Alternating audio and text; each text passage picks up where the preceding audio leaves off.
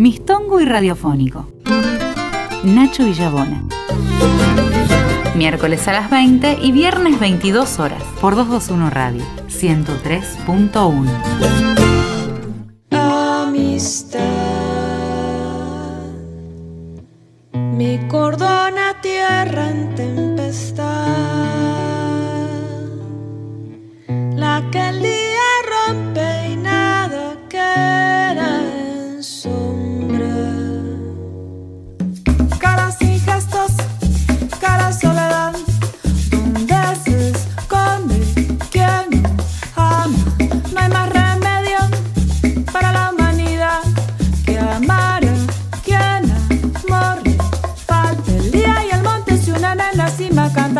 Cristalina el agua del arroyo.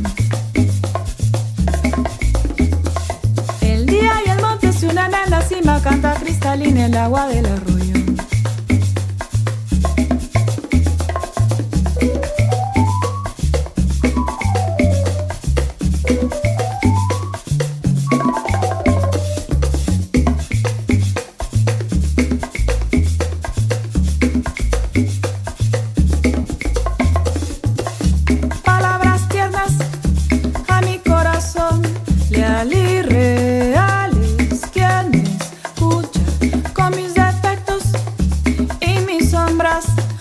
Qué tiene tu modo de querer, que es una oportunidad.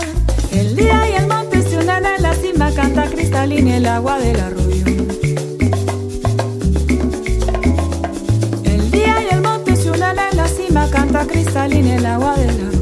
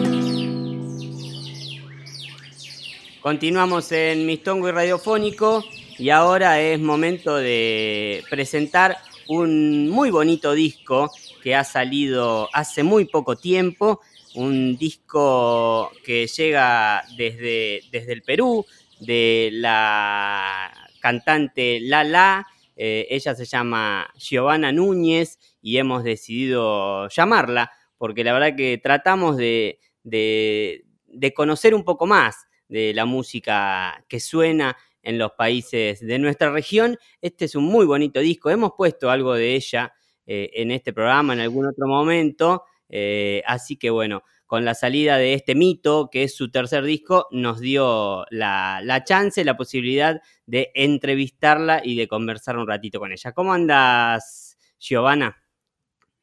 Muy bien, Nacho, muy bien, contenta por este nuevo disco. Es eh, así, representa muchos años de trabajo, de verdad. Desde el 2017, 18 empecé a hacerlo y ha salido por fin el viernes pasado.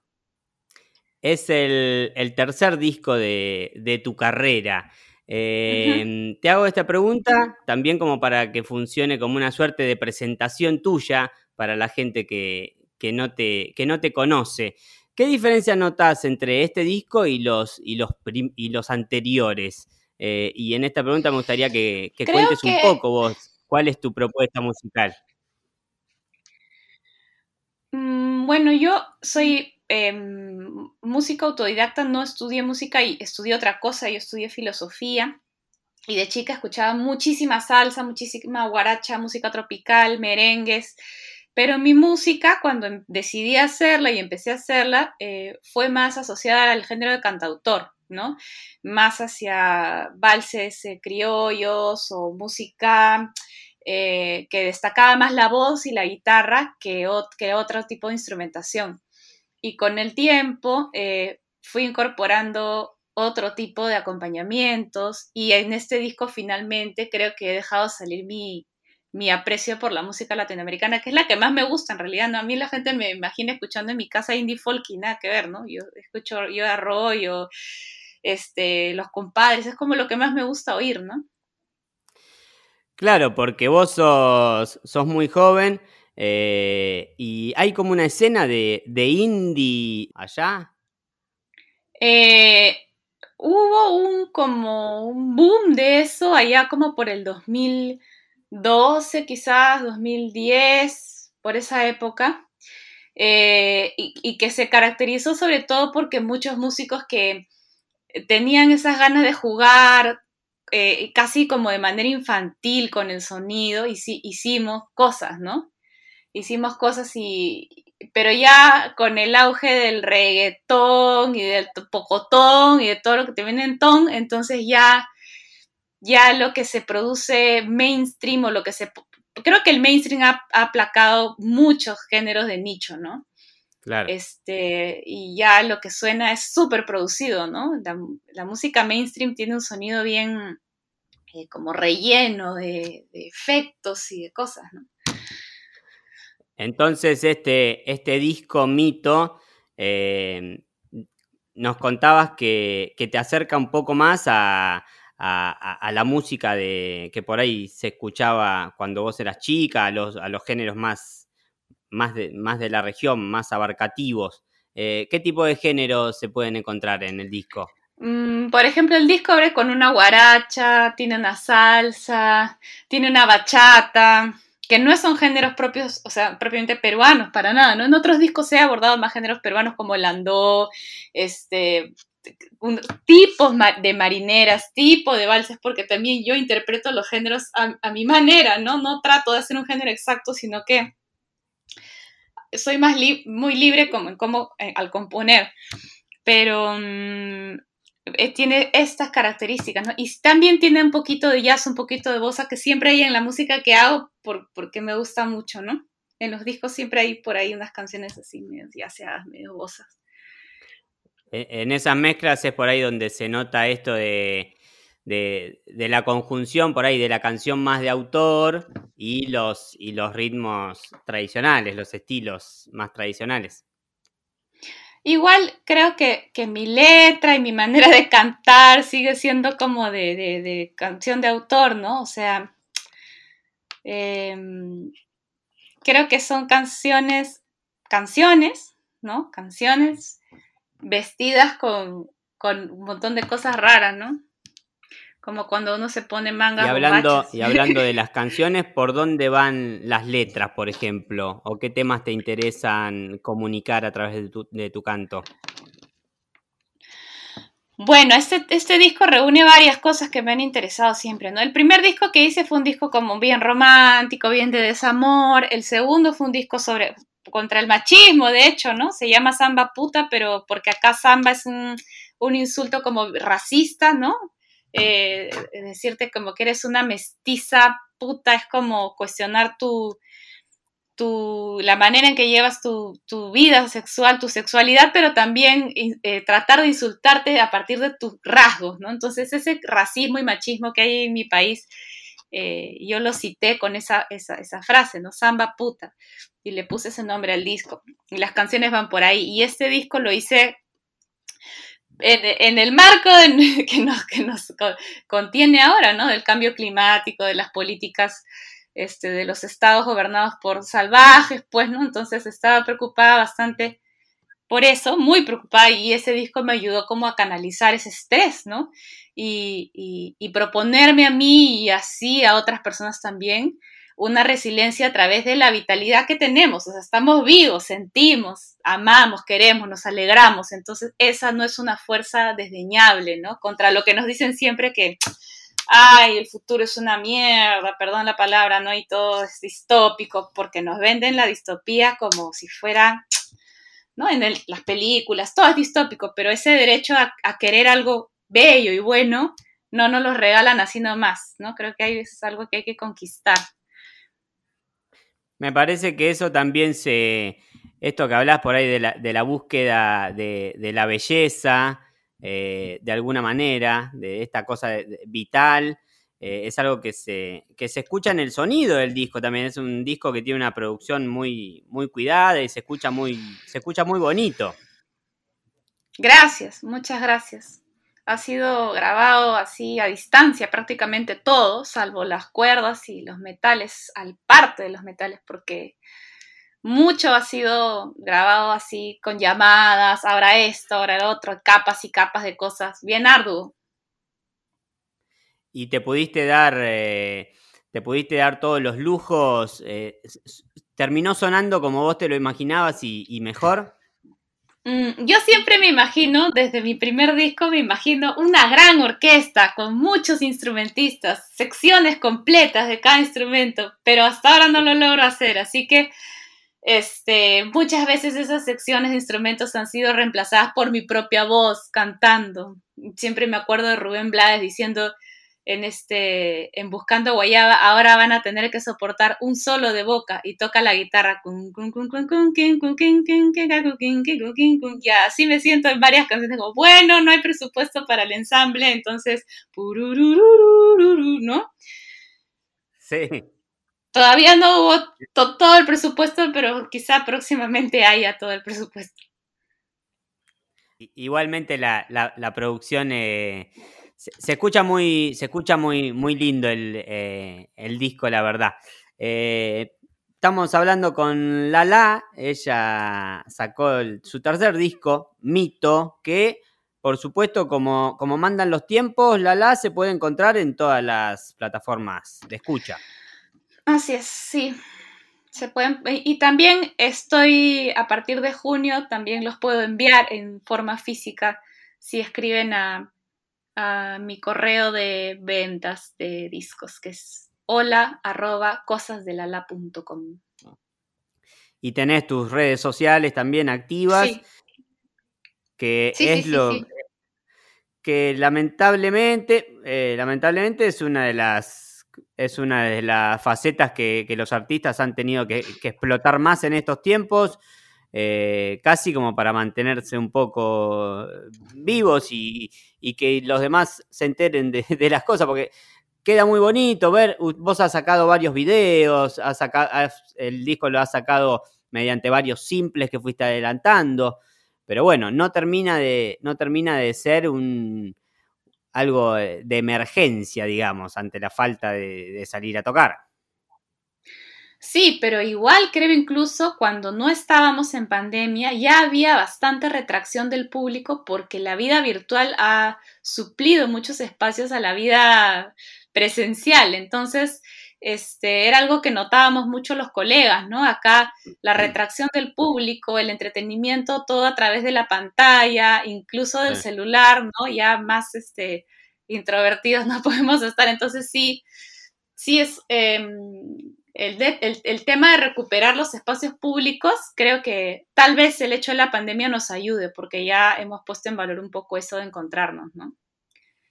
Bueno, ojalá, es una es una puerta optimista que, que dejas que dejas abierta. Sí, hemos pasado por mucho. Creo que lo que más queremos es salir y poder abrazarnos y poder jugar y por que nuestros hijos vayan al colegio. Es lo que más queremos, creo, muchas personas.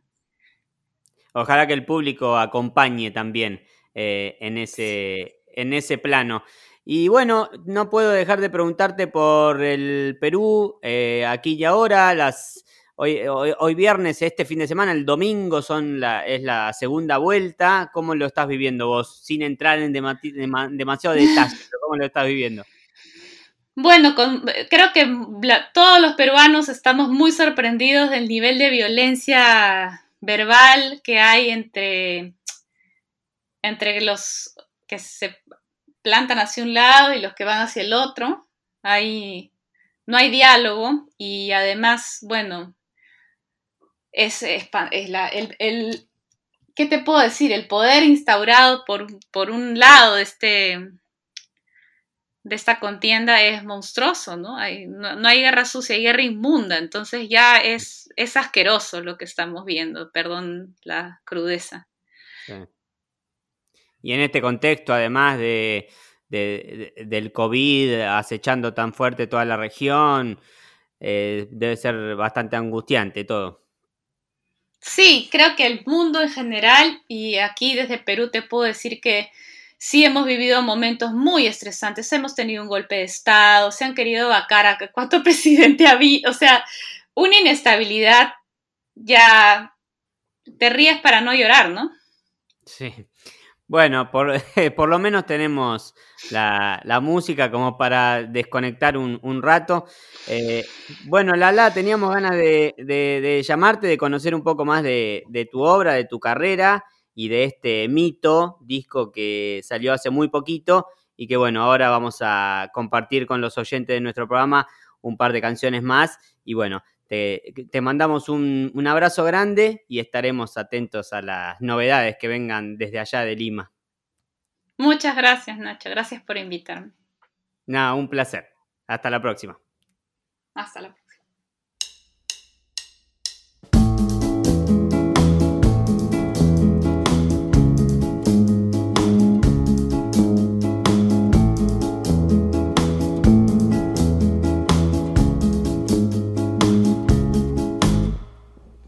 Las piedras, palos conmigo, milonga para empezar a correr, milonga para comenzar.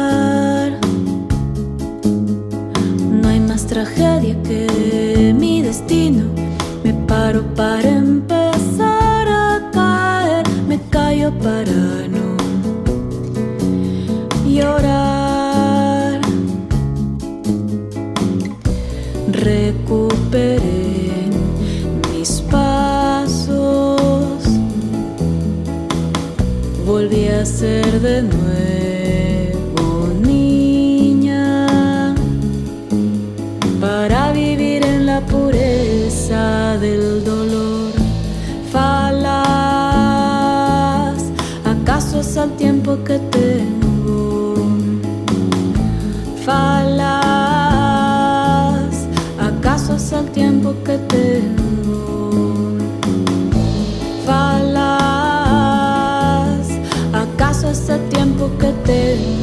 para dos?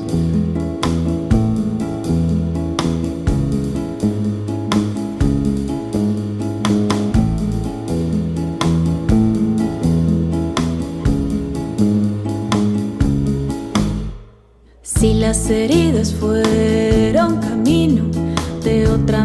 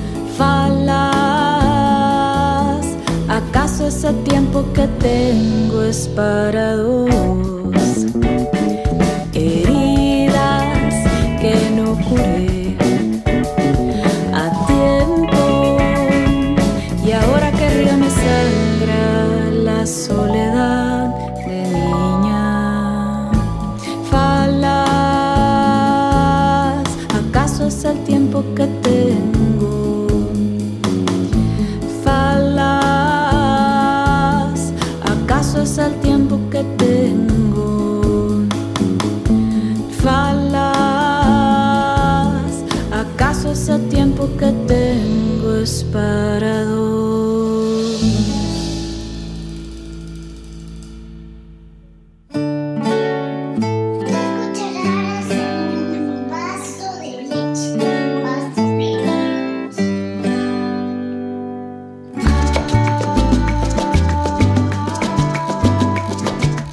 Agradecemos a Lala el contacto desde Lima y seguimos disfrutando de su música. Repasamos, abríamos la charla con la canción que abre este último disco, Mito, Amistad. Recién lo que sonaba se llama Milonga y ahora vamos a escuchar y con esto cerramos el bloque en Mistongo y Radiofónico dedicada a este mito de Lala con Paracas Cavernas. Por mi culpa había perdido la nieve el color.